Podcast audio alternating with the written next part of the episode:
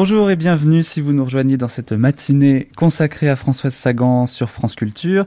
Matinée qui a commencé comme chaque jour par euh, une heure d'archives dans la voix de l'écrivain et qui nous conduit à présent à la table ronde que j'ai le plaisir de euh, présenter. Le thème d'aujourd'hui, Sagan et le théâtre. Et pour en parler, quatre invités sont autour de la table. José Dayan, tout d'abord, bonjour. Bonjour. Vous êtes réalisatrice, scénariste, également actrice à l'occasion, quelquefois. Euh, alors, euh, écoutez, je vais déjà vous contredire. Oui, Je contredisez-moi. suis réalisatrice, je suis productrice, je ne suis pas scénariste parce que je pense que l'art de l'écriture, précisément, parce qu'on est là pour parler de Sagan, est un art très particulier particulier et que je respecte beaucoup. Et je pense que c'est pas parce qu'on est metteur en scène qu'on est scénariste. C'est un défaut euh, français qui consiste euh, depuis la nouvelle vague à penser que pour être un auteur, il faut écrire ses propres films. Je ne pense pas que Scorsese les écrit, euh, je ne pense pas que Tarantino les écrive, etc. Bon. Ça- et, deuxième, et, et- et- puis on va arrêter là. Et, et par ailleurs, je ne suis pas actrice parce qu'encore Ah une si, fois, pas- ça, vrai, encore une fois, j'ai trop de respect pour le métier d'acteur pour euh, considérer que je sois actrice. Moi, je suis pas actrice. C'est Edouard Baird qui m'a pourchassé pendant un mois parce qu'il voulait absolument que je sois dans un de ses films. Et au bout d'un mois, je trouvais que c'était un peu trop de, de coquetterie de refuser, donc j'ai accepté.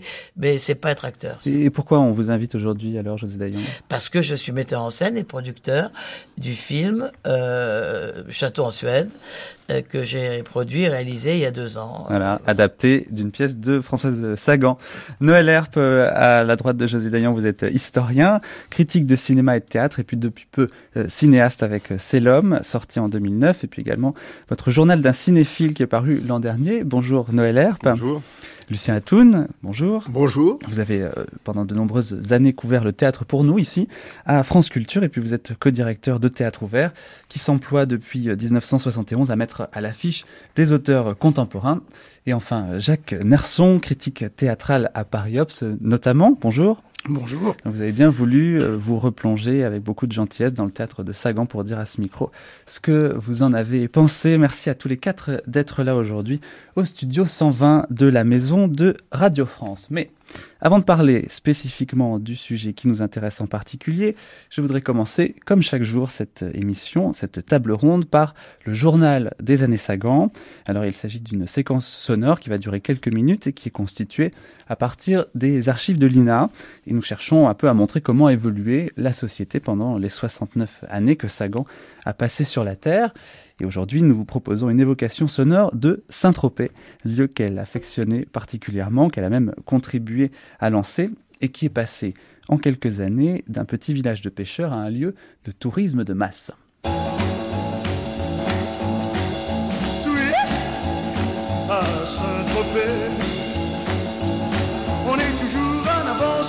À Saint-Tropez.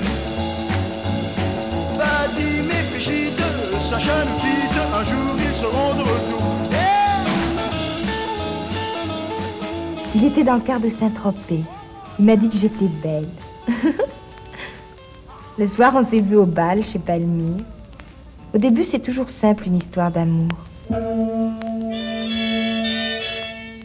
Nous allons maintenant voir ce qui se passe du côté de Saint-Tropez. Saint-Tropez, où nous avons en ligne euh, l'un des personnages les plus connus à Saint-Tropez, qui est Georges Barry, l'antiquaire du Vieux-Port. Georges Barry, Oui, vous avez eu aussi un violent orage cette nuit chez vous. nous, eu l'orage le soir de la fameuse émission sur Saint-Tropez, vous savez, de la télévision. Oui Ben, Saint-Tropez n'est pas très content parce qu'on a, on a fait un numéro de striptease ridicule. Saint-Tropez est outré et ils ont comparé cette pluie à la pluie de Sodome. Vous voyez? Mais je vous assure qu'il y a même aujourd'hui euh, des coins à Pamplonne où l'on peut être parfaitement tranquille. Et Pamplonne est une plage parfaitement démocratique. Euh, y a des endroits qui sont beaucoup plus agréables que les plages organisées où il y a des matelas. Et d'autre part, les gens devraient savoir qu'ils peuvent se mettre sur une plage organisée. Ils ont parfaitement le droit de s'y asseoir. Si les plagistes les chassent, les plagistes ont tort. Ce qu'ils n'ont pas le droit, c'est de se mettre sur les parasols et sur, sur, sur les matelas. Je pense qu'il est agréable de, de tout voir et de tout connaître et, et n'importe qui a le droit de venir mettre son nez sur une plage de Saint-Tropez pour voir ce qui s'y passe. Alors quel est le jugement de quelqu'un qui passe? Assez négatif, il est certain, mais euh, je pense qu'on se fait des idées toutes faites et ces histoires de cloisonnement entre les gens dans les villas, les gens dans les campings, les gens dans les hôtels, je trouve ça un peu stupide finalement. Mais c'est vrai ou pas? Oui, c'est vrai, c'est vrai, mais ça part d'idées toutes faites et les gens tiennent à, à ces distinctions, je crois, et c'est dommage. On reprend les mêmes et on recommence, Pierre Le Rosy. Oui, on parle beaucoup à Saint-Tropez d'un remariage possible entre Brigitte Bardot et Roger Vadim. Cette éventualité avait attiré une foule nombreuse hier autour de la Madrague, la villa de Brigitte Bardot, où Brigitte Bardot et Vadim ont subi un véritable siège. Et les assiégés, c'est-à-dire eux, passèrent d'ailleurs un bon moment à déverser des bassines d'eau sur les badauds, sur les journalistes et sur les photographes. Cette opération n'ayant donné aucun résultat, cette opération rafraîchissante, ce sont finalement les gendarmes de Saint-Tropez qui durent dégager la propriété de Brigitte Bardot. Un dernier détail qui expliquera la fureur des assiégeants, Brigitte ne portait qu'un minuscule bikini et jaune encore. Hmm. Quelle idée j'ai eue d'aller me recoiffer. J'ai entendu Antoine qui parlait derrière la cloison avec un ami. Il parlait de moi.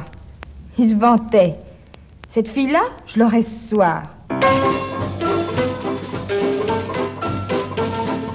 L'affaire du monokini qui a fait les gros titres cet été, cette affaire du monokini rebondit. Pourquoi vient-on montrer ses seins ici euh, Annabelle, je lis votre nom.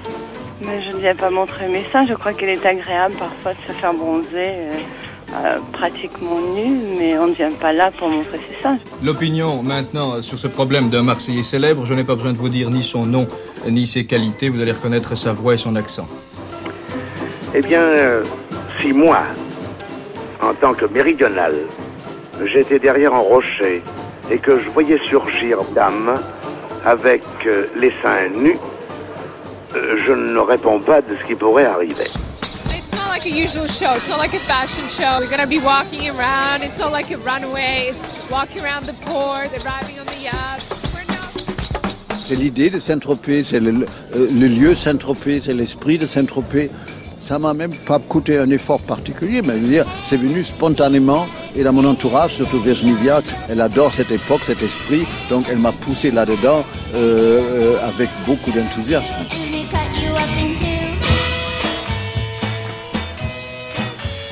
José Dayan, euh, la pluie de Sodome, c'est Françoise Sagan qui l'a fait pleuvoir sur Saint-Tropez? Oh, c'était les années 60. euh, je pense que Saint-Tropez a été célèbre déjà avec Colette, mais euh, ça a été un peu plus sulfureux, je pense, euh, au moment de, en effet, de Sagan, de Bardot, de tout ça. On, on était avec des voitures. Enfin, moi, j'étais un peu plus jeune, mais je me souviens que Vous y alliez quand même. J'y allais. Ben moi, j'ai vécu en Algérie toute la guerre d'Algérie, donc je suis arrivé en France euh, au moment de l'indépendance, c'est-à-dire en 62. Donc moi, quand j'allais à Saint-Tropez, c'était déjà décalé de 10 ans, si vous voulez. Mais il y avait toujours ce, cette espèce d'image un peu sulfureuse. En effet, je me souviens que j'a- j'allais là-bas en voiture décapotable, on conduisait pieds nus euh, avec des jeans pour faire comme Sagan. Enfin, Vous n'avez pas cherché à la rencontrer à ce moment-là? Comment est-ce que vous vous êtes connu à ce moment après, alors un peu plus tard hein? Françoise Sagan, je l'ai connue, je pense, euh, chez, Fran- chez Françoise Verny. Euh, oui, donc dans les années, on va dire, euh, 75, quelque chose comme ça. Et puis, euh, on s'est rencontrés quelques fois, elle est venue dîner chez moi euh, assez souvent. Et puis, elle m'a demandé un jour de faire un film euh, autour d'un défilé de mode qu'organisait Peggy Roche chez elle Qui les accompagne et qui était sa compagne. Et donc, je suis allée filmer euh, ce défilé. Voilà. Euh, je l'ai connu d'une certaine manière, euh, de façon très hâtive et pas intime. Et elle avait une idée précise de ce qu'elle voulait, en l'occurrence, sur ce défilé et comment elle voulait qu'il soit filmé? Non, pas du tout. Elle voulait simplement qu'il soit filmé. Elle m'avait demandé de le filmer. Lucien Atoun, est-ce que euh, on a invité quelquefois Françoise Sagan à France Culture pour parler de son théâtre? Euh, sûrement, en tous les cas pas moi. Moi, je l'ai invité une fois, si ma mémoire est bonne, mais c'était à France Inter, euh, autour d'une création qui s'appelait Un piano dans l'herbe, et qui était donc sa pièce toujours montée par son premier metteur en scène de théâtre, c'est-à-dire Barsac. Et en fait, tout à l'heure, vous évoquiez Saint-Tropez, vous avez, entendu le nom de Vadim. En réalité, le premier metteur en scène de Sagan était Vadim. On le sait pas, mais elle avait écrit un ballet, Le rendez-vous manqué. À Monaco. Et c'est donc, mais ça a été créé à New York, avant Monaco. Et c'était donc Vadim qui était le, le metteur en scène. Heureusement, il s'est arrêté là. Et euh, il y avait aussi euh, un- Bernard Buffet, donc Annabelle, dont on entend le nom, euh, toute cette famille-là. Mais je crois que on, on exagère un petit peu le côté sulfureux. Ça a arrangé la presse. Vous savez qu'à cette époque-là, il y avait un journal qui avait une très grande influence, même si on l'achetait pas. C'était François. Et François euh, avait contourné déjà la difficulté puisque c'était un journal de l'après-midi. Donc il ne pouvait pas sortir avant 10 heures du matin. Mais en échange, Pierre Lazareff, qui était le génie de la presse, a inventé plusieurs éditions, avec toujours à la une une starlette, une photo, de façon à ce que dès que l'événement arrivait, on supprimait la starlette et on mettait autre chose. Mais ça lançait beaucoup de gens. Et je crois que, je vais pas m'attarder là-dessus, mais je crois que c'est important de dire qu'avant Saint-Tropez, il y avait Ramatuel, qui n'était pas ce qu'il est devenu, mais il y avait ces immenses prairies qui allaient jusqu'à la mer. Et donc, des gens comme euh, Sagan, bien sûr, mais comme Juliette Gréco, par exemple, ou Gérard Philippe, ont adoré ce côté serein, tranquille. Et vous savez que Gérard Philippe est enterré à Armatuel, et donc c'est les choses qui ont débordé jusqu'à Pamplonne ensuite. Mais le côté sulfureux, c'était surtout, il me semble, c'était bien pour la presse. On ne disait pas people à l'époque. Et quand vous, José Taillan, vous avez rêvé euh, d'aller en cabriolet, c'est vrai que c'était fascinant de voir ça. Enfin, moi, j'étais de ceux qui allaient en autostop. Euh, Jacques Nersan, euh, Saint-Tropez, peut-être un tout petit mot, et puis Non, mais moi, ensuite moi, euh, les pièces de Françoise Saint-Tropez Sagan. De l'autre côté de la baie, c'est-à-dire que mes parents avaient une maison à Sainte-Maxime, mais ce qui est particulier à Saint-Tropez, ce qui a fait le succès de Saint-Tropez, c'est très simple, c'est que c'est un endroit, alors que les riches et les pauvres ne vivent pas ensemble et dans les mêmes endroits le, le- le reste du temps, eh bien pendant un mois, en tout cas pendant, pendant les beaux jours, tout était mélangé et il était impossible de savoir qui était riche ou qui était pauvre parce que tout le monde était vêtu de la même façon et donc se retrouver dans les mêmes cafés, dans les mêmes boîtes de nuit. Voilà, c'est ça Saint-Tropez. Enfin, pas tout le monde, vous exagérez, Jacques. Ceux qui avaient les moyens. Non, non, ça coûtait pas très cher d'aller dans les boîtes de nuit de Saint-Tropez. il fallait encore et vous les aviez avoir. des, vous aviez un mélange de, de- il y avait des gens du camping d'à côté, et puis vous aviez des, effectivement des milliardaires. Si vous venaient. veniez en autostop, vous pouviez économiser un petit peu pour entrer en, en boîte. Ah oui, non, mais moi j'ai économisé pour payer le, le camping d'à côté, comme dit euh, Jacques. Noël Herpa. Je, je me permets en même temps de dire que François Sagan que- a écrit un texte que vous connaissez tous euh, sans doute sur, sur Saint-Tropez, dans Avec mon meilleur souvenir, un texte que- magnifique, je trouve un de ses plus beaux textes, et où, enfin, où elle parle justement de ce, ce que- qu'elle considère comme peut-être pas comme une invasion, mais enfin le fait que tout d'un coup Saint-Tropez, qui était un petit village de pêcheurs sympathiques, on était entre copains vers 1955, tout d'un coup, elle, montre par paliers successifs comment c'est totalement envahi par les touristes, par euh, voilà, et- il y a une certaine mélancolie dans ce texte où elle va complètement disparaître le Saint-Tropez de sa jeunesse, et en même temps elle en garde une image idéale. C'est ça qui est très beau dans ce texte. En tout cas, c'est à Paris que le 26 novembre 1964, on pouvait entendre euh, cette euh, pièce Château en Suède, qui était la première pièce écrite par Françoise Sagan.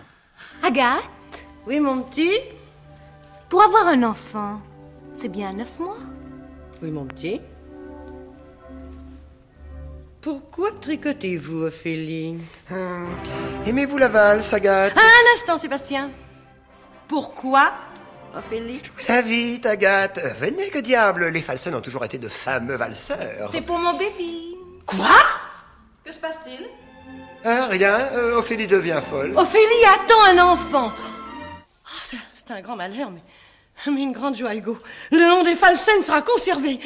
Autant vous le dire, Eleonore, je, je m'inquiétais. Vous attendez un enfant, Ophélie? C'est pour ça que vous étiez malade? Oui, je l'appellerai Julien. Julien Falsen, ça sonne bien. Oh, mais quelle complication Mais, mais, mais qu'est-ce que tout cela veut dire? Je n'ai pas touché Ophélie depuis euh, notre euh, sé- séparation. Non, Hugo, ce n'est pas ton bébé, c'est celui de Sébastien. Où est-il? Où est-il l'enfant Ne vous fâchez pas, Hugo. Vous ne saurez pas m'attraper. Et de toute façon, je compte réparer. Sébastien, ça suffit, descends Pour que cette brute m'étrangle, merci bien. Non, mais puisque je vous dis que je compte Ouais, réparer. Réparer, réparer. Comment voulez-vous réparer, imbécile? C'est ma femme. Ah, ben alors je ne pourrais peut-être pas réparer, mais avouez que c'est plus votre faute que la mienne. Descendez Jamais de la vie Puis cessez de crier ainsi devant Ophélie, n'est-ce pas? Je ne tiens pas à avoir un enfant peureux et plein de complexes. Sébastien, tu exagères Mais qu'est-ce que vous avez Non, ne pensez-vous pas qu'un petit être tout neuf, tout innocent, et avec Ophélie, il y a des chances pour qu'il le soit, rafraîchira un peu l'ambiance trouble de ce château? Oh oui Jean-Pierre Mariel, Claude Rich, euh, Françoise Brion dans cet extrait donc de 1964 de Château en Suède avec les acteurs du début. On parlera tout à l'heure euh, de votre adaptation, euh, José Dayan, de cette pièce, euh, et puis on entendra également un extrait, on verra un petit peu la différence. Trouve que c'est bien joué, euh, vous, euh, vous la connaissiez d'ailleurs, cette version-là? Non, je ne connais pas. Mais euh, j'aime tellement euh, Marielle, euh, Claude Rich et Françoise Brion avec qui j'ai tourné aussi. J'ai beaucoup tourné aussi avec Claude Rich. Donc euh, c'est agréable de les entendre. Oui, enfin c'est pas du tout ce que vous avez fait, on, l'entendra non, tout à mais j'aurais pas pu faire ça aujourd'hui euh, dans un film, si vous voulez. C'est c'est 64, c'est très théâtral. Euh, Mais à la création, il n'y avait pas Marielle. Non, non. C'était Noiret. Non, non, Noiret. c'était Noiret. Il y avait Claude Rich, il y avait Oui. Françoise Briand, et il y avait euh, Oui, je me euh, Philippe Noiret, effectivement. Là. Mais là, c'est manifestement enregistré en studio, ce qui. Ça, c'est pour la radio, en fait. Oui. C'est la, Ça a été fait quand, ça? la première version 64, pour la radio le 26 novembre 1964. Plus tardif, ouais. Plus tardif. En deux mots, vous voulez qu'on Alors, Noël un la genèse, par exemple, de Bah, cette pièce-là. euh, sans être un, un- un- un spécialiste de Sagan, je peux en dire quelques mots, mais euh, elle l'a raconté elle-même dans avec mon meilleur souvenir. En fait, elle a écrit cette pièce, euh, comme je pense, elle a écrit beaucoup de choses. D'ailleurs, au départ, sans trop y croire, avec une certaine, en tout cas, c'est ce qu'elle affectait de, de dire, avec une certaine nonchalance. Elle avait écrit quelques quelques elle était à la campagne elle a écrit quelques quelques lignes comme ça un début et puis en fait elle l'a publié un extrait dans dans une revue je crois que c'est les cahiers des saisons et puis c'est André Barsac, donc en effet, qui a découvert ce texte et qui lui a dit mais terminez la pièce, je la monte. Et donc il a monté à l'atelier avec. euh, Alors je, je n'arrive pas trop à savoir qui, ont- qui a été. Les... C'est pas Françoise Brion qui a créé la pièce. Si, si, si. Ah bon, parce qu'il y a plusieurs euh, versions de. Donc c'est bien Françoise Moi, Brion. la version Ouais. que j'ai, c'est donc Claude Oui, Rich, oui. Françoise Brion, Marcel Arnold, Philippe Noiret, Philippe Noiret, Annie Noël. Henri Piégé. ouais. Euh, non, oui, c'est ça, euh, Paul Barral et Maë Chartrette. Voilà. Voilà. Bon, donc c'était une- la première version, enfin en tous les cas celle que je connais, moi, voilà. Et Claude Rich a beaucoup fait d'ailleurs pour le succès de cette pièce. Ah bah évidemment, Claude Rich a fait beaucoup de succès pour un certain nombre d'auteurs et il a lancé, parce qu'il avait une présence extraordinaire, il avait l'air comme ça de zozoter ce qui était faux, il en jouait beaucoup, et lorsque Jacques peut témoigner aussi, certaines générales, lorsque le soir, eh ben, vous savez, quand on a par exemple redécouvert euh, avec euh, la pièce de Victor, j'ai aux enfants au pouvoir, on rendait compte que Claude Rich, qui avait même un certain âge, tout d'un coup au théâtre de l'ambigu, on a l'impression qu'il avait 12 ans, et on le croyait. Et on le croyait, et il a relancé donc Vitrac, et donc c'est- il y C'est avait... c'est Anouilh quand même qui avait fait la mise en qui avait Oui, relancé. oui, je suis d'accord avec vous, mais, mais. Claude Rich avait une présence extraordinaire. oui, oui. Alors c'est intéressant que Jacques Nerson cite Anouilh parce que pour moi c'est une pièce totalement influencée par Anouilh, hein, qui est très très proche du style de la répétition, l'amour puni, hein, avec ce côté anachronique, le déguisement, le jeu de costume, euh, les gens qui vivent dans un temps figé. Il y a aussi l'Henri IV de Pirandello dans, Oui, dans la volonté oui. de, Et de- ça, décaler. ça tient à l'influence très certainement d'André Barsac, Oui, qui a certainement. été donc un, un des metteurs en scène fétiches et important pour Anouilh, et que euh, Barsac vrai, ouais. avait tendance à accentuer certaines choses, et il savait du coup s'arrêter, c'est-à-dire il savait qu'il pouvait pousser François Sagan à partir de ce qu'il a lu, l'extrait, jusqu'à une certaine situation, une certaine façon de raconter, mais je lui avais dit d'ailleurs un jour, mais pourquoi vous la poussez pas un peu plus loin? Et alors, un jour, il m'a dit, ce sera pour la prochaine fois. C'était toujours la prochaine fois. La- L'intrigue de Château en Suède, on pourrait peut-être euh, la résumer un tout petit peu pour euh, les auditeurs. Oui, alors on est dans un château en Suède donc, et on est euh, avec des Alors si personnages. c'est en Suède, c'est uniquement parce qu'il fallait que euh, on se trouve dans une maison bloquée par la neige. Voilà, mais la Suède n'a rien à voir tellement avec l'intrigue. Euh, non, pas du tout, non, puisque c'est un, comme euh, c'est un temps, un temps arrêté, des gens qui vivent dans le 18e siècle, en costume 18e siècle, et puis il y a en fait il y a une première femme, une certaine Ophélie, qui en fait est enfermée dans sa chambre parce que le le le, le, le patron de la maison, euh, donc joué par Philippe Noiret, Hugo, euh, le châtelain, euh, la, la séquestre pour, il a il a pu ainsi épouser une seconde euh, une seconde Oui, il a Éléonore. fait, il a fait Ouais. croire qu'elle était morte. Il a fait croire qu'elle était morte. Il y a eu un enterrement.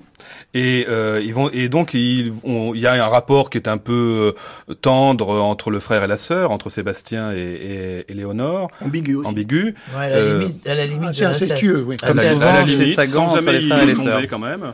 Et Bon, puis Elle ne tombait jamais dans rien. non. Quand Non, elle écrivait, je veux dire. Qu'est-ce que ça- Qu'est-ce que ça veut dire ça elle ne Non, non, mais elle dans- en jouait toujours. Elle Voilà. allait, c'était la limite. Elle était à la limite de la marge. Et à vous d'ajouter quelque chose si vous voulez bien la suivre. Mais elle vous dira, c'est vous qui l'avez pensé. Hmm. Alors Noël Herbe. Oui, c'est ça. C'est une écriture très, effectivement très suggestive et où il y a beaucoup de points de suspension. Et en, euh, et puis en fait, on voit arriver un très beau jeune homme euh, dont euh, toutes ces femmes vont tomber amoureuses. euh, enfin et surtout, enfin, Éléonore tombe pas vraiment amoureuse de lui, mais enfin, elle couche avec lui.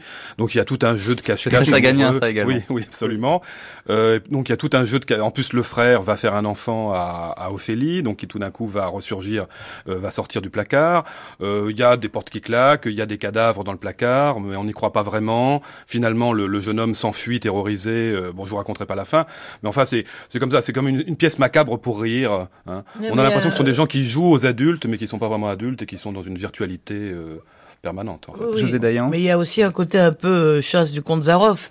C'est-à-dire que tous les ans, il y a un jeune homme Oui, qui arrive. un Ça, c'est très amusant. un Et à nouveau cousin. Ça, c'est la chute. C'est la chute. Oui, mais c'est la chute, mais c'est aussi l'histoire. Oui. C'est-à-dire que c'est le début aussi. C'est-à-dire que il en- chaque chaque année, on entend parler de la beauté de cette femme. Quelqu'un va Et c'est, et c'est aussi leur distraction principale. C'est leur jeu. Donc, en effet, c'est un jeu macabre, mais c'est ça qui est amusant. Et puis, elle se prend peut-être au jeu et ça, on ne saura jamais vraiment. En même temps, il y a quelque chose de très désabusé, de très détaché dans tout ça. On a l'impression que personne n'y croit, et surtout ce personnage d'Éléonore, euh, qui devait être très bien joué par Françoise Brion, et qui, dont on sent finalement, elle, elle s'ennuie, elle a envie de, de chair fraîche, mais euh, mais elle n'arrive pas à, elle reste un peu spectatrice de tout ça. Ah, sur le côté bonjour tristesse. Ah non, mais je crois que justement, il ne faut pas mélanger les romans et le, et le théâtre. Excusez-moi, hein, je vais, je vais peut-être faire entendre un, un- un son un peu discordant, mais euh, pour ma part, en, en relisant euh, ce texte, je suis incroyablement déçu. Je m'aperçois que, je pense que de toute façon, le, théâtre ne correspond pas à la même nécessité intérieure pour Françoise Sagan que les romans. Je crois qu'elle y est venue parce que euh, elle s'y est essayée, que finalement elle a rencontré un certain succès. Elle disait elle-même en rigolant qu'elle faisait euh, une, fois un succès, une fois un bide. Mais quand on relit ce, texte, et ces textes, c'est très forcé. Et ça ne raconte pas grand-chose non plus, contrairement à ces romans qui décrivent quand même bien une certaine couche de la société, là, ça raconte rien du tout. C'est une, c'est une espèce de, de, de cynisme euh, euh, très exagéré auquel, auquel on ne croit pas, auquel elle, ne croit pas elle-même. Il y a, il y a un abus de, de mots d'auteur. Enfin, moi, je, je, je, je trouve pas que ça tienne le coup du tout, du non, tout, mais ça, c'est un autre problème. Je, je suis d'accord avec vous, Jacques. euh, vous, ent- vous avez fait entendre un, un air son de plus, c'est ça vous l'avez dit Euh, Non, ce que je veux dire, ça. voilà. Non, ce que je veux dire, c'est que je suis tout à fait d'accord avec ce que vous dites sur l'écriture, ce qui reste du théâtre de Sagan aujourd'hui.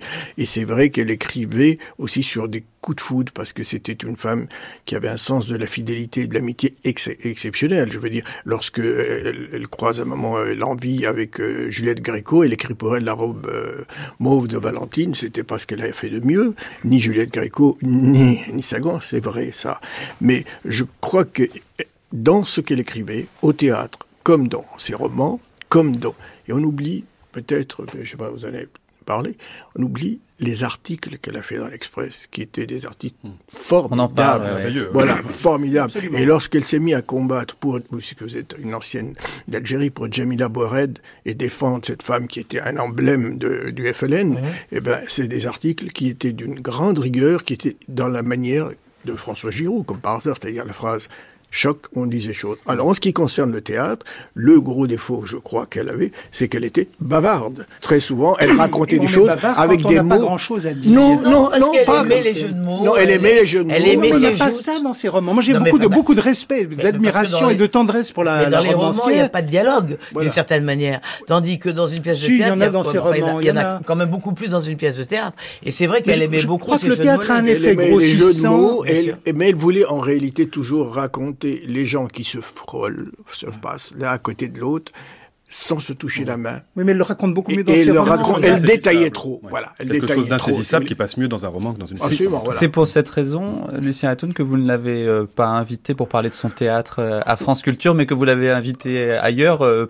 Oui, parce qu'à l'époque, j'étais euh, j'étais le seul, je crois, qui avait une émission de théâtre à France Culture et une à France Inter. Donc c'était vraiment France Inter, alors François Et là, sa France Inter, et je l'ai rencontré avec un micro à Place d'Ancourt, et elle a, comme toujours, bégayé, bafouillé, mais avec cette tendresse qu'on lui connaissait, et elle m'a dit, je vais réfléchir, parce que je lui ai demandé effectivement pourquoi, à partir de cette, ce- ce- cette seconde euh, œuvre, si vous voulez, un piano dans l'herbe, où il y avait une piste possible pour elle, hein, je veux dire, pourquoi est-ce qu'elle se donnait pas plus à fond, elle se cachait pas derrière le dialogue. Et elle m'a dit, je vais réfléchir, mais je ne sais pas si elle a réfléchi, je crois pas. Et José Dayan, vous avez envie de défendre un peu plus euh, euh, calmement, euh, Euh, non, hors de toute euh, polémique, oui, non, le théâtre de Sagan Il n'y a plus tellement lieu de qu'il y ait des polémiques.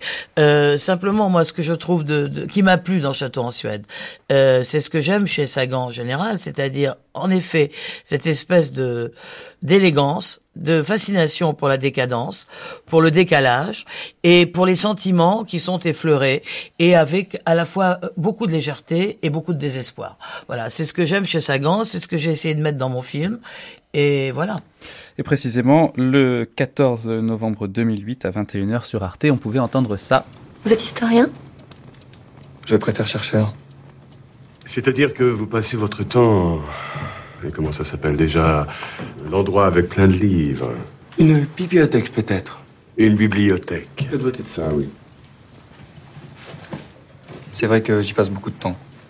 Et chez nous, vous comptez passer combien de temps Ah, le temps qu'il lui faudra pour lire tous les manuscrits que je mets à sa disposition. Ce sont des documents extrêmement rares. Je comprends très bien. Je pense que quelques jours me suffiront. Seulement Mais je vous en prie, prenez le temps qu'il vous faudra. Rien ne vous presse. Sachez que vous êtes ici le bienvenu et prenez la liberté de profiter de tous les avantages qui pourraient s'offrir à vous dans cette maison. Merci beaucoup, madame. Agathe.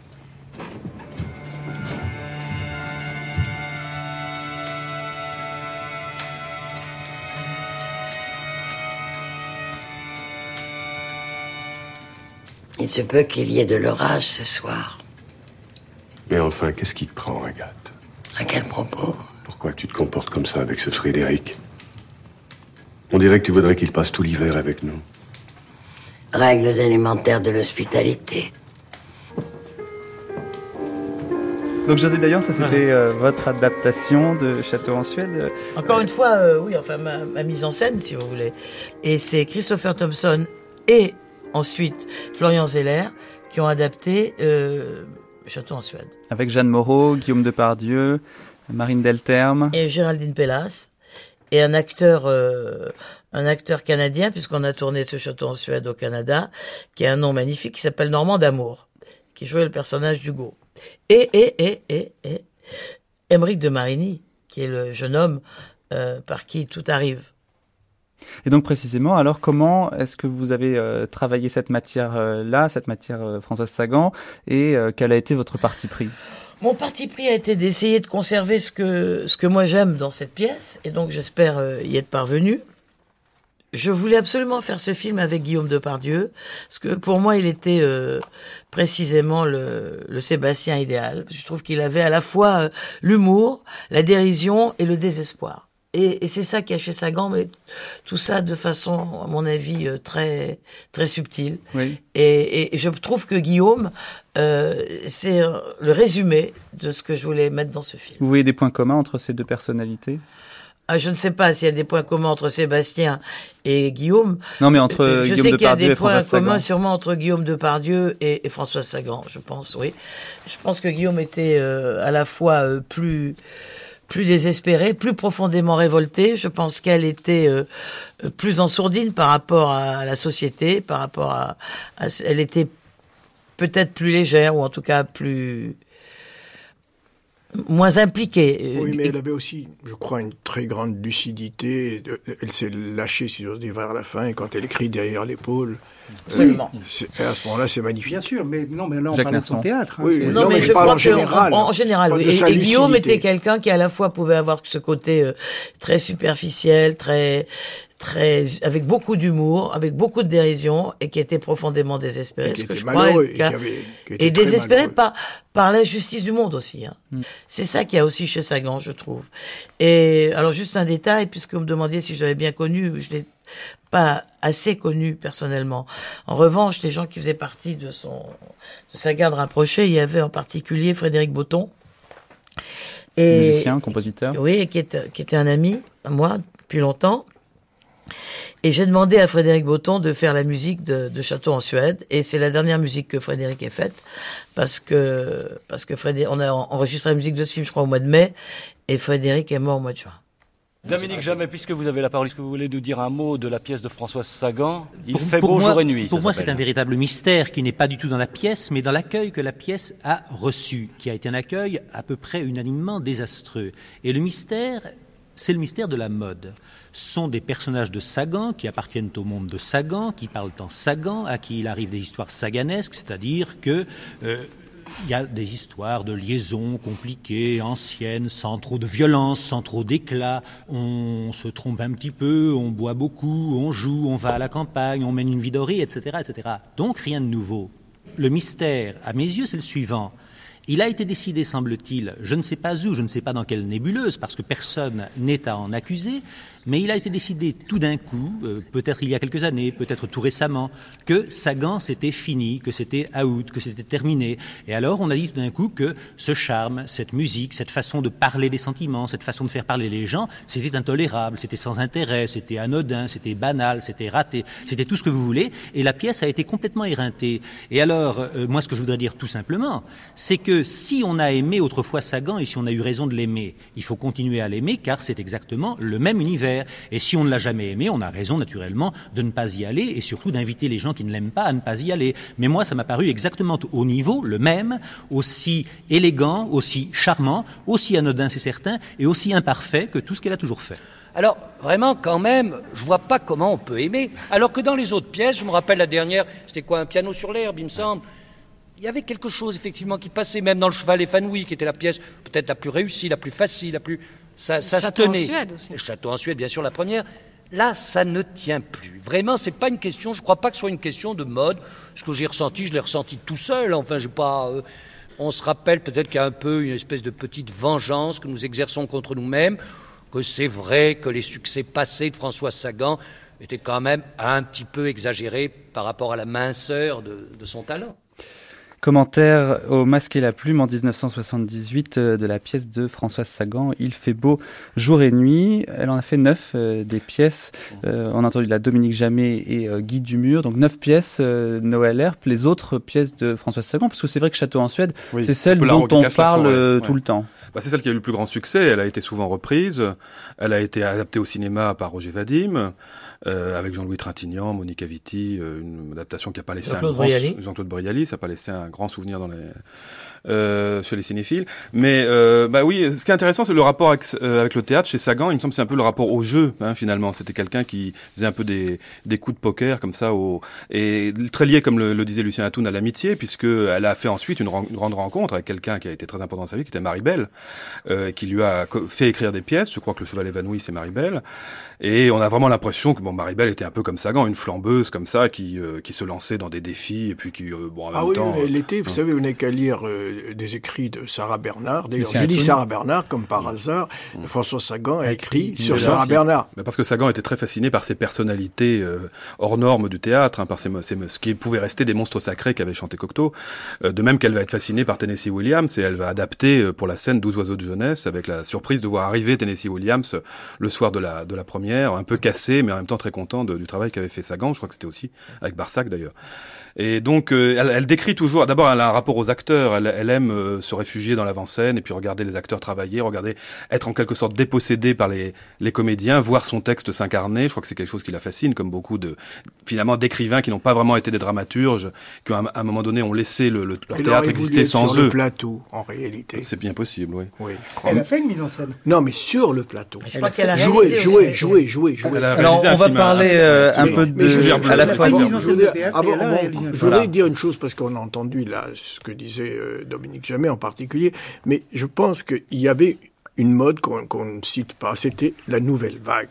Je veux dire, quand on écoute ce, dont, ce que nous disons actuellement de Sagan et du Château en Suède, on ne peut pas ne pas penser, par exemple, puisqu'il y a François Briand en plus, à euh, Daniel Valcroze, à Pierre Cast, à tout ce climat spécifique, à une certaine li- littérature, j'allais dire, cinématographique de l'époque, et qui a marqué toute une génération. Mais je dirais qu'il y a un paradoxe chez Sagan, c'est qu'elle annonce la nouvelle vague par Bonjour Tristesse, par cette espèce d'hédonisme, de liberté, de parler de la sexualité, les voitures, les garçons, etc. Et en même temps, elle la contredit par une dimension tragique qui est quand même très présente. Dans, hein, il faut rappeler que ça, je crois que son sujet de dissertation, lorsqu'elle était, euh, elle a passé le bac, c'était est-ce que la vie doit ressembler à une tragédie? Bonjour Tristesse, c'est déjà une tragédie avec une unité de temps, de lieu d'action, c'est quelque chose de. Et elle va écrire un roman qui s'appelle Dans un mois, dans un an, hein, citation de, de Bérénice, euh, qui, qui parle de théâtre, puisque c'est l'histoire d'une actrice de théâtre qui veut monter sur les planches, et il y a un jeu entre X qui aime Y, qui aime Z, qui aime Trucmuche, etc., et qui rappelle tout à fait évidemment Britannicus, et, et d'ailleurs livre célébré par François Mauriac, euh, grand spécialiste de la tragédie romanesque. Jacques Merson. Je pense que Noël Herp a parfaitement raison de, rappeler la nouvelle vague. Et c'est vrai que elle a représenté quelque chose de voisin dans une certaine liberté de ton, dans ses romans. Mais au théâtre, on peut dire qu'au contraire, elle choisit une forme très archaïque. Euh, le théâtre qu'elle écrit aurait pu être écrit euh, avant-guerre. Il faut quand même penser qu'on est dans les années 60, qu'il y a évidemment Ionesco, il y a Beckett, enfin, il y a quand même des formes nouvelles qui apparaissent, et elle se réfugie dans un théâtre euh, pas très loin de- de- d'Henri D'Asmo- Bataille. d'Asmodée, de- d'Asmodée. Oui, bah, De vous voyez bien, c'est-à-dire que... Mais oui, Asmodée enfin- est une belle pièce. Oui, mais c'est une belle pièce, C'est mais- une très belle pièce, méconnue. Très belle pièce. Oui, mais enfin, d'accord, bon, mais un peu écrite avant-guerre, Non, mais je suis Lucien. d'accord. Mais là, en même temps, elle était... Jacques Copeau à ce moment-là. Voilà. donc, donc, si, si vous voulez, c'est quand même frappant de voir que elle, qui est d'une certaine manière, qui représente la modernité dans le roman, ne la représentait absolument pas dans le Je suis pas sûr qu'elle est représentée contraire. vraiment dans le roman. C'est dans les thèmes qu'elle est moderne. C'est Dans, thèmes, la dans le dans ton, dans le- pas Dans peut-être pas dans l'écriture, mais dans le ton, dans les termes. Et elle représentait une façon de vivre un peu comme euh, euh, Oui, mais Jacques- un peu comme Brigitte Bardot a représenté une nouvelle façon d'être femme. C'était un peu son cas aussi. Peut-être, mais pourquoi il faut aller peut-être du coup quand vous remontez en réalité et on s'apercevra à la fin de sa vie que ce n'est pas hasard, c'est qu'elle s'est mise dans deux admirations qu'elle avait, c'est-à-dire Camus et Sartre. Dans un théâtre d'idées, mais n'avaient pas leurs idées. Et voilà, Ah Oui, c'est ça le problème. idées, mais ça ce n'est pas- Et eux-mêmes, n'ont- eux-mêmes n'ont n'ont jamais euh, aimé profondément le théâtre euh, de- de- comme quelque chose de vital dans l'écriture. Si, non, parce que Sartre disait que s'il Camus écrivait les séquestrés d'Altona, c'est aimaient- parce que il pensait qu'il toucherait le plus large public alors que ses livres ne toucheraient pas. Et ce n'est pas hasard, probablement, si, euh, si, si Sartre, donc, et François Sagan allaient se retrouver rassemblés dans une amitié très forte à la fin à la de fin de leur vie. Vous avez réussi à, à, à- à rendre euh, totalement quat euh, José Dayan. Euh, Pas du tout. Attendez, je, je les écoute. Vous savez que c'est l'art d'un metteur en scène, c'est de savoir écouter quand ce que les gens disent semble intéressant. Donc vous êtes d'accord avec cette analyse-là? Mais tout à fait, oui, oui, oui, tout à fait. Enfin, je suis pas d'accord en disant que le théâtre de Sagan est très très inintéressant. Je suis pas d'accord. Je trouve pas qu'il soit inintéressant. Je trouve pas non plus qu'il soit euh, extrêmement brillant. Je trouve qu'il a il a la grâce et beaucoup de charme. Voilà. Alors ce que disait Donc, Pierre Marcabru de euh, ce théâtre, Pierre Marcabru, euh, grand critique bien connu du Figaro, disait ceci la pensée, la sensiblerie et l'imaginaire sont mais il y a un réel bonheur dans la manière de faire illusion. Tout est accepté, c'est le triomphe de l'imitation spontanée, sans une certaine fantaisie qui appartient à Sagan. C'est d'une souplesse diabolique. J'ai l'impression que ça résume aussi un petit peu votre pensée. Il y, a, il y a la grande qualité de Sagan, pour moi, c'est le naturel. Quoi. On, a, on a le sentiment que ces, personnages. Non, c'est très Si. forcé. On Oui, ne retrouve pas le même naturel dans son théâtre. Oui, pas non, les, Peut-être les plus dans dialogues ses sont, je suis d'accord avec Jacques, les dialogues parfois sont forcés, on a l'impression que c'est il y un a des mots, il y a des mots, mais il y a quand même C'est une- pas seulement espèce les de mots, mais c'est un peu emberlificoté parfois pour dire une chose simple et directe. Le théâtre euh, est une œuvre collective et c'est aussi ça qui plaisait à Françoise Sagan. Euh, 10 août 1970, Jacques Chazot, Marie Belle et Françoise Sagan sont interviewés par François Le Targam. Et on vous reproche d'être snob. Alors est-ce qu'il n'y a pas là justement un malentendu, d'autant plus qu'on sait que snob veut dire sine nobilitate, autrement dit un parvenu. Oui. Alors je crois que. Non, je crois que expliquez-vous, expliquez-vous. Non, vous non, êtes, non, non, je euh, crois que c'est plutôt le contraire. Je crois que pas du tout, je suis pas du tout snob. Il se trouve que tous les gens que j'aime bien sont des gens célèbres. Et entre nous, il y a plein de crétins que tu aimes bien qui sont complètement inconnus. Oui. C'est vrai, mais alors ça, les, les gens ne s'en souviennent pas de cela.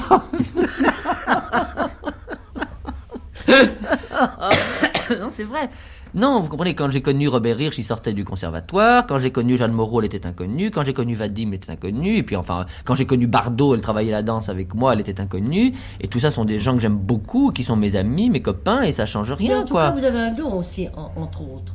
Vous savez garder vos amis. Quand vous les avez, vous les avez bien. Bah vous savez, je me suis dit une chose finalement, parce qu'à un moment donné, je me suis posé des questions, puis je me suis dit au fond, euh, c'est merveilleux de les avoir comme amis. Je me suis dit, mais je suis peut-être pas si mal non plus, puisqu'ils continuent à me voir. Il y en a des gens qui rencontrent des gens dans le monde, et puis ça arrive une fois. Bonjour, comment allez-vous? On a tout le monde a rencontré tout le monde, mais ce qu'il faut, c'est avoir envie de se revoir. Les garder, oui. C'est-à-dire qu'on n'a pas tellement le choix avec Jacques pour, euh, pour ça.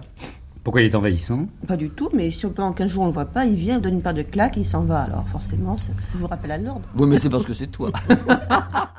Alors ce qu'elle aimait quand même dans le théâtre, euh, Françoise Sagan, c'est l'atmosphère des répétitions et puis le travail en groupe, hein, précisément de LRP. Oui, le travail en groupe, avec, non, avec des tensions, puisque je crois qu'elle raconte une, une histoire où c'est une, une première, soit ça devait être le cheval évanoui, absolument glaciale, où elle voit la, la, la salle se, se, se réfrigérer au fur et à mesure de la représentation. Elle voit ça avec une espèce de distance un peu désabusée, un peu sto- stoïque.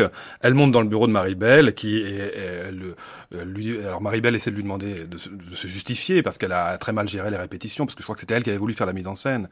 C'est bonheur impair et passe alors. Euh, Peut-être. Et alors, euh, et ma, euh, François Sagan baragouine, euh, bafouille quelque chose, euh, et Maribel lui lance son verre de, de vodka à la figure. Donc il y, y avait parfois des, des, des tensions. Mais euh, effectivement, je pense qu'elle elle avait besoin d'être entourée, ça c'est certain. Mais, euh, pour, pour revenir sur le théâtre, je crois qu'il y avait ce rapport au, au jeu dont je parlais. Euh, Elle, elle était aussi, elle aimait les courses de chevaux, hein, donc elle aimait bien ce côté, ce pari. Elle aimait les on cartes aussi. Elle aimait les cartes. Elle passait des, des- Ouais, des c'est- soirées entières à Elle jouer aimait aux cartes. jouer, Elle aimait jouer. Elle en aimait jouer, c'est ça. Elle a dit pas plus que je ne saurais renoncer au casino, je ne pourrais renoncer au théâtre. Une phrase que vous auriez pu prononcer, José Dayan. Oui, enfin, moi, je renonçais au casino depuis pas mal de temps et j'ai renoncé au théâtre depuis très longtemps puisque je ne fais pas de théâtre. Mais euh, non, ce qui était formidable chez Sagan, enfin, moi, je trouve formidable, c'est qu'on avait l'impression, alors que tout ça est, est- sa, sa fin de vie est, est- est terrible, mais on avait l'impression d'une espèce de légèreté et de grâce, alors que aujourd'hui, quand on se réveille, on a l'impression que la vie est terrible, il y a un poids dès le, dès le matin, et elle, elle avait cette espèce d'élégance. Vous savez, maintenant, dans la nouvelle cuisine, il y a ces espèces de d'espuma qu'on met un peu légères comme ça sur sur chaque plat. Et on, oui, et on a l'impression de ça avec Sagan. Même même si c'était douloureux, c'était euh, l'élégance du désespoir. Et c'est ça que j'aime chez elle. Un mot avant de parler euh, un peu du cinéma de Sagan. Oui, non, mais Mathieu, parce que vous évoquiez l'entourage de Sagan, mais je crois que l'entourage de Sagan, c'était d'un côté Florence Malraux, mais Oui, ce n'est pas rien. Et de l'autre côté, Jacques Sazo, qui avait quand même inventé Marie Chantal. Oui. Et vous savez. Bernard que- Et Bernard Franck aussi. Oui, non, mais j'oublie pas Bernard. Ouais. Mais Marie Chantal, ce qu'on entend là, vous savez que, par exemple, la blague que, que racontait, qui faisait le succès de tout Paris, de Chazot, c'est Marie Chantal qui dit, dis donc, tu sais, je viens de prendre le métro, tu connais? Oui, bien sûr. Mais euh, le rapport en plus, j- j- quand on parle de- du côté un peu superficiel de, de Sagan, euh, puisque vous parliez tout à l'heure de Florence Malraux, quand on connaît Florence, et elles ont été amies depuis le lycée, et une amitié qui a duré jusqu'à la fin, euh, ça ne peut pas être que superficiel. Non, Je crois qu'elle a- je suis d'accord. Je suis d'accord avec absolument. vous, voilà. Ce qui, ce qui apparaît, c'est qu'elle a, et ça apparaît même dans, avec euh, mon meilleur souvenir, c'est qu'elle a un sens de l'amitié très très rare. Et moi, je, je, je pense à ce mot de Bernard Franck qui dit la vie serait triste sans Sagan. Il il était bien placé pour le Je dire, crois. parce que il lui devait euh, beaucoup, en au même moins temps, qu'on puisse euh, dire. euh, des amitiés qui souvent se terminaient vite et de manière fulgurante. hein. Sa secrétaire a laissé un livre qui s'appelle, je crois, euh, Bonjour Madame Sagan, euh, Oui, et où ça, elle raconte pas- la manière dont ça pouvait s'arrêter Oui, brutalement. attendez, euh, je pense que c'est extrêmement euh, facile d'écrire quand on est personne sur quelqu'un qui est quelqu'un en le dégradant et je trouve ça Mais Ah, épouvantable. nous nous éloignons un petit peu de notre sujet qui est le théâtre et qui sera dans quelques secondes le cinéma. J'aurais juste aimé euh, une minute euh, Noël Herbe sur euh, précisément euh, le moment où elle, elle met en scène euh, une, pièce et c'est une catastrophe euh, absolue. Elle n'est pas du tout faite pour euh, mettre en scène des pièces et, précisément alors que ce sont ses Non. amis qui sont les acteurs. Elle va boire des verres C'est ça, eux. elle allait boire des verres. euh, euh, l'am- L'ambiance était excellente, mais c'était inversement proportionnel à la qualité du, du travail. Et effectivement, le, ça a été un four total. Elle a mis en scène euh, un film aussi, euh, Les Fougères Bleues, que je n'ai pas vu. Voilà, c'est une la- excellente transition. Personne n'a vu les fougères bleues. J'ai essayé de le trouver. Elle en Il était n'y a très pas un fière. Elle en était très fière. Non, je l'ai pas vu. Il n'y a pas un loueur en de. DVD dans Paris qui, l'a. hein. Il faudrait parler aussi des adaptations au cinéma des romans de Sagan. Il y a eu un peu de Il a soleil dans obtenu le... un prix, pardon, il, a, il a obtenu un prix, les Fougères Bleues, un, prix aux, États-Unis. Et ce prix est arrivé au moment même où elle vivait un bide au, théâtre, donc ça l'a- fait du bien. c'était simultané le, soir même. Alors précisément les adaptations, euh, avec euh, notamment peut-être celle qui reste la plus connue, si ce n'est la meilleure, Otto Preminger, Bonjour Tristesse, 1958 avec Jane Seberg. Autopréménager, vous donnez le premier tour de manivelle, euh, rue de la Huchette d'ailleurs, de Bonjour Tristesse de Françoise Sagan. Vous aimez naturellement ce roman, vous l'avez beaucoup aimé. Oui, j'aime le roman. Est-ce que vous respectez intégralement le roman? Le, le- le scénario est exactement comme le roman. Euh, très très euh, fidèle au roman. La, la fin reste la même, Exactement la même. exactement la même. Et naturellement, Jean Seberg est, est extrêmement bien dans ce rôle. Elle est J'espère. exactement Nous- celle qu'il nous fallait. avons euh, commencé seulement aujourd'hui. Naturellement, j'espère qu'elle sera bien. C'est la raison pour laquelle je lui ai donné le rôle. You should realize that such diversions can end up in a hospital. We were only kissing, Anne. That won't end up in any hospital. Please don't see him again, Cecile. What if I say I love him? Your father and I are going to be married. Also, I am not 17. 17 now isn't what it was when you were 17. I'm not a child, Anne, and I won't be treated like one.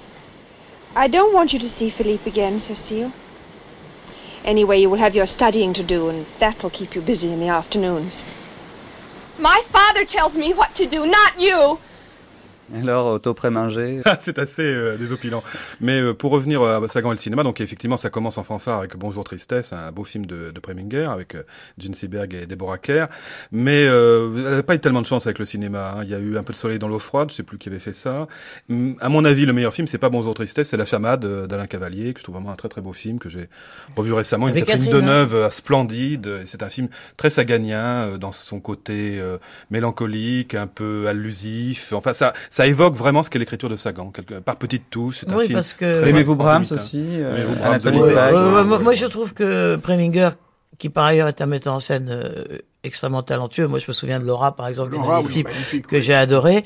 Euh, je trouve pas que ce soit le metteur en scène le plus le plus adapté à l'univers de Sagan. Enfin, à Non, la seule chose que je voulais dire, parce que pour faire plaisir à Jacques Nerson, et on parle de Bonjour Tristesse, et je reviens au théâtre. Vous savez que quand il y a eu Bonjour Tristesse, euh, le prix, euh, il y avait un prix, les prix des critiques, et tout le monde avait parié sur Jacques Audiberti pour un roman qui s'appelait Les jardins et les fleurs, et au dernier moment, c'est Bonjour Tristesse qui l'a emporté. C'est vous dire que la gloire, parce qu'aujourd'hui, Et il faut dire aussi que je trouve que Sagan avait un talent euh, absolument exceptionnel pour les titres. oui. Hein Parce que moi, je vois, par exemple, en ce moment, chaque fois qu'on fait un film qui est, qui est une histoire originale, on a beaucoup de mal à trouver un titre euh, aussi, aussi brillant et à la fois aussi, au- au- aussi décalé. Je Et dire. référentiel. Bonjour Tristesse, c'est Éluard. Bien sûr, on mais à la de fois- Racine, etc. Mais c'était le mot juste. Mais ouais, elle a le sens du- des titres. En tout cas, pour en revenir au cinéma, elle-même, elle ne se considérait pas du tout comme euh, cinéphile. Et puis, quand on l'interroge sur euh, ses films préférés avant qu'elle ne devienne présidente du euh, jury du Festival de Cannes, dont on va peut-être euh, dire un mot tout à l'heure, elle ne elle, elle va pas au cinéma, en fait, tellement. Non, mais elle, a- elle avait des, elle aimait les, les monstres et elle aimait Orson Welles. hein. Elle a, elle a, elle a rencontré Orson Welles tort, au hein. Festival de Cannes. Elle avait pas tort et elle a écrit un texte dans mon meilleur souvenir qui est absolument magnifique sur Orson Welles où elle fait une analyse du, du- des thèmes d'Orson Welles, de, de, de son goût pour les personnages bigger than life, de sa son espèce de démesure, absolument remarquable. Alors qu'elle l'a en fait très peu connu. Donc c'est vraiment une, une, une- un travail sur, enfin un texte sur le cinéma d'Orson Welles. Donc on, je veux, on peut pas dire qu'elle n'aimait pas le cinéma, mais elle aimait, je pense effectivement les, les, les personnages qui sortaient un peu du cadre euh, Mais Qui c'est-à-dire- était loin de hollywoodien son- classique. Qui était loin de ses personnages. Absolument. Voilà, c'est Mais ça je crois que important. quand elle aimait Oui. les, les, les, les, les, les, les artistes, elle en parlait admirablement. Regardez ce qu'elle a fait sur Billie Holiday. Oui. C'est absolument ex- ça, ça la raconte, quoi.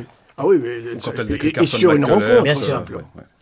Et donc, euh, on Elle aimait les destins brisés aussi. Hein. Je crois qu'elle aimait les, personnages à la fois monstrueux et en même temps déchus. Hein. C'est-à-dire des gens qui n'avaient pas été au bout de leur course. Peut-être un peu comme elle. Toujours est-il qu'en 1979, on lui Mais on est propose, toujours déchus. José Dayan, de présider le jury du Festival de Cannes.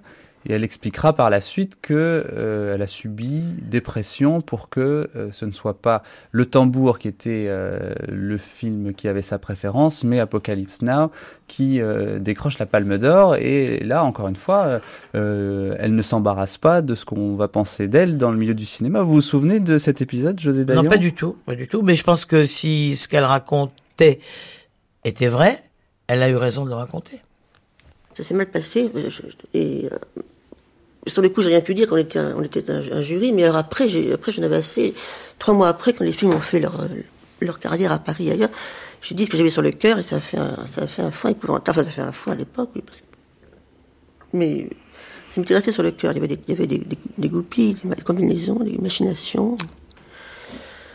Et on peut rien dire sur le coup, parce qu'il y, y a- tous les membres du jury qui sont là, qui sont, qui sont tenus, c'est pas bête comme truc, enfin, ils mettaient à l'époque des gens qui étaient des journalistes ou des metteurs en scène, ou des gens qui avaient besoin de l'appui des puissances pour faire leur métier.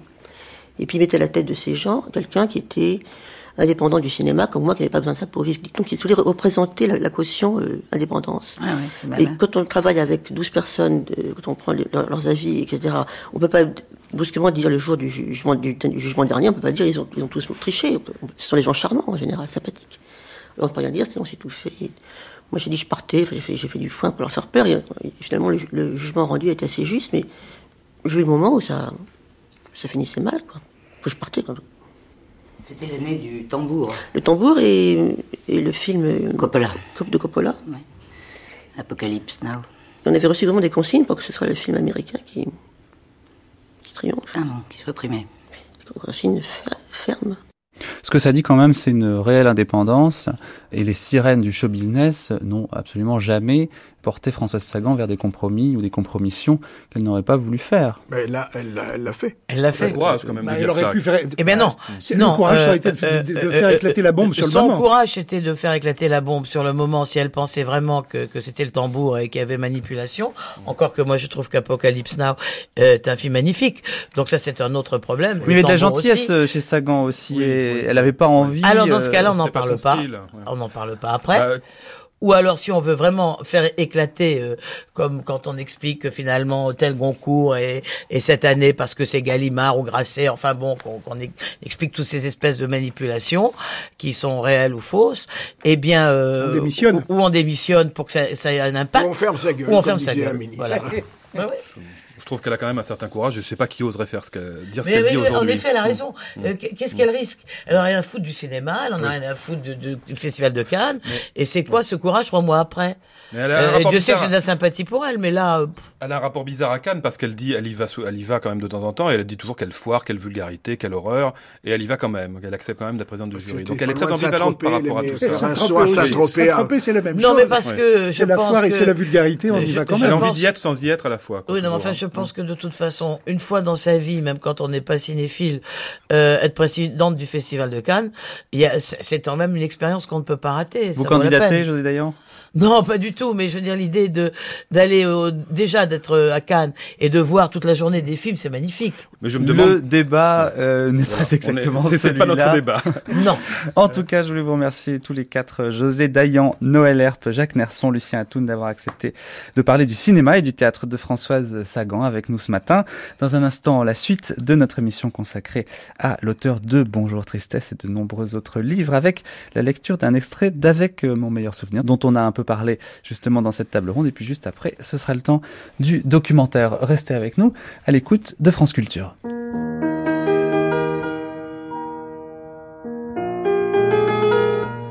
Tennessee Williams.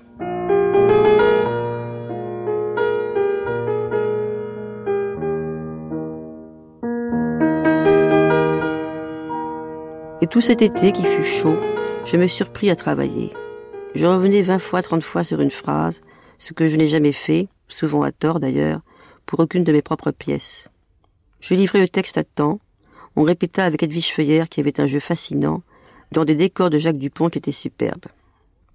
Naturellement, nous avions prévenu Tennessee dès le départ de cette aventure, mais je fus abasourdi quand nous reçûmes, trois jours avant la première, un télégramme. Je viens. Je courus à son hôtel, qui était luxueux, ce qui m'étonna, car je savais qu'il avait des difficultés financières, et que l'Amérique, pour une de ces raisons bizarres et pour moi françaises insensées, l'avait rejeté. Il semblait qu'on le considérât maintenant comme quelqu'un qui avait su raconter des histoires dans le temps et qui avait eu la chance d'avoir de bons interprètes pour jouer des textes fumeux. Point final. Bref, il était à moitié dans la misère. Ce n'était pas un homme à faire des économies, et pensant à cette ombre furtive et muette entrevue en ce dernier gratte-ciel de New York, j'étais inquiète à l'idée de revoir mon ami Tennessee. Touché aux larmes qu'il se fût dérangé, qu'il fût venu de si loin, mais m'attendant à tout, vraiment à tout ce que peuvent réserver certaines occasions à quelqu'un de déjà blessé. Que la pièce soit un four, que les gens sifflent, que l'acteur joue mal, que ma traduction lui paraisse infecte, que ce soit un des derniers coups sur cette tête tendre et fragile. Or, je tombais sur un Tennessee exactement semblable à celui que j'avais connu à Key West quinze ans avant. Un Tennessee qui avait repris sa moustache, ses yeux bleus, son gros rire, et que suivait partout, comme une nurse ultra chic, une certaine comtesse de la très bonne société britannique, qui s'était prise de Tennessee de son talent, de son charme personnel, comme j'imagine Madame Von Meck pour Tchaïkovski, mais qui, la différence de celle-ci, ne quittait pas son auteur d'un pas. Tennessee riait beaucoup de cette position d'ami très cher. Très cher, mais pas trop cher, tu vois, disait-il. Et lui qui avait toujours distribué ses millions avec gaieté, semblait surpris parfois que sa situation renversée ne fit rire sincèrement que lui et moi à la table. Pendant le premier acte, nous étions cachés dans une loge, Tennessee avec les yeux écarquillés, à côté de moi, et au début il écouta, puis se mit à rire, si fort, mais si fort, aux répliques supposées drôles d'ailleurs, que les gens se retournaient et cherchaient à voir. Et plus je me repliais dans mon siège, et plus il riait comme un fou. Si bien que je me penchai vers lui et dis Mais enfin, ce n'est pas si drôle. Oh, mais si, dit-il, tu ne te rends pas du tout compte comme c'est drôle. J'étais vraiment très très drôle à l'époque. Et il riait comme un perdu. On lui demanda même de faire moins de bruit. Mais voyant que c'était l'auteur et son traducteur qui déclenchaient ce remue-ménage, ne comprenant plus rien aux lois du théâtre, qui voit généralement ces deux personnages entendre un pas lugubre les passerelles du théâtre, comme celle d'un paquebot qui va couler, les ouvreuses se retirèrent, et nous nous retrouvâmes à l'entracte, où le tout Paris était là, bien entendu, le tout Paris auquel Tennessee jeta un œil distrait, pour filer ensuite et se précipiter dans la rue des Abbesses, rue mal fréquentée comme l'on sait. C'est-à-dire qu'elle appartient aux garçons, aux hommes, durs ou doux, de ces quartiers de Clichy, où une femme n'a pas intérêt à se promener la nuit, et encore moins à passer le nez dans ses antres. Avec trois hommes courageux, nous partîmes quand même en guerre. Il fallait bien retrouver Tennessee pour le présenter au public, et nous finîmes par le trouver au fond de la plus sinistre des tavernes, toujours gai, comme un pinson, mangeant Dieu sait quoi à l'ail, ou je ne sais quel parfum plébéien, et j'imaginais un instant le petit repas anglais raffiné, préparé aux bougies, dans la suite luxueuse du palace de la comtesse. Bref, je passe. Le public applaudit vigoureusement. On introduisit Tennessee, qui ne le voulait pas, sur la scène, il applaudit beaucoup lui-même, ce qui fit rire tout le monde, et redoublait les applaudissements. Nous partîmes enchantés, les uns dans la Rolls de la comtesse, les autres dans leur propre voiture, jusqu'à cette fameuse suite, ce fameux palace, dont j'ai oublié le nom, et où Tennessee m'embrassa comme du bon pain dans un coin, en me disant que j'étais the dearest girl, et que ma traduction était épatante, bien que son français ne se fût pas arrangé, il avait beaucoup aimé plein de choses, et qu'il était content que moi aussi j'ai compris ces choses. Bref, tu ne t'es pas trop senti trahi, demandai-je, seule question qui m'obséda depuis le début de cette affaire. No, darling, je me suis senti aimé, mieux que tout, tu vois, aimé. Et il m'embrassa une fois de plus, avant de se précipiter derrière un verre d'alcool qui passait devant ses yeux, mais derrière ceux de la comtesse anglaise.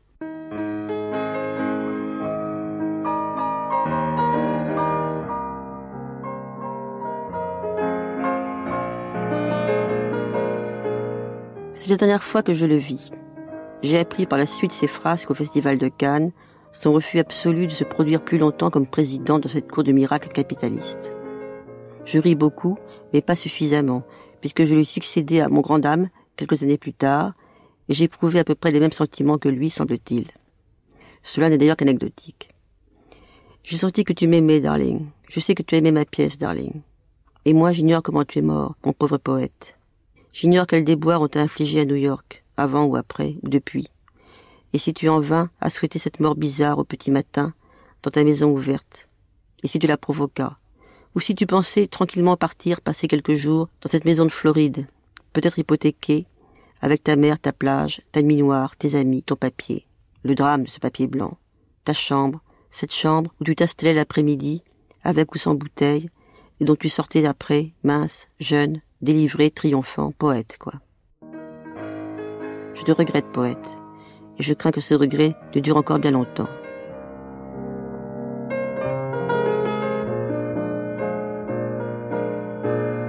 Sagan qui se révèle une très bonne lectrice d'elle-même. On a même parfois le sentiment de redécouvrir avec mon meilleur souvenir dans cet enregistrement paru sur CD aux éditions des femmes en 1986. Bientôt 11h sur France Culture. Très bonne fin de matinée à toutes et à tous. Dans quelques instants, top départ pour le documentaire d'aujourd'hui. Les livres, l'œuvre, les lecteurs, la manière d'écrire et de travailler, c'est tout de suite.